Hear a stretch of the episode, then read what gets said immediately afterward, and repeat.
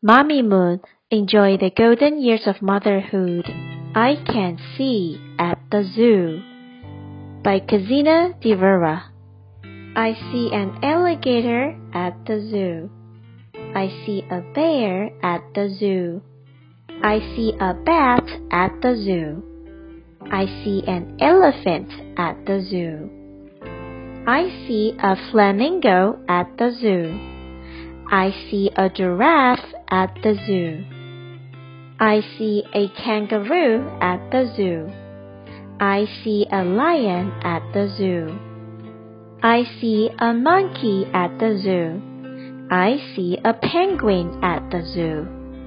I see a snake at the zoo. I see a zookeeper at the zoo. Quiz time! Number one. What is the setting of the story? That's right. The answer is zoo. Number two. Which animal is not at the zoo? Bat or whale? The answer is whale. Number three. Which animal is pink? Penguin or flamingo? The answer is flamingo. Number four. Who works with the animals at the zoo?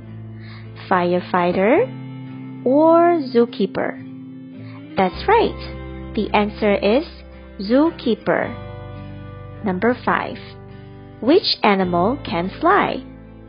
Alligator or bat?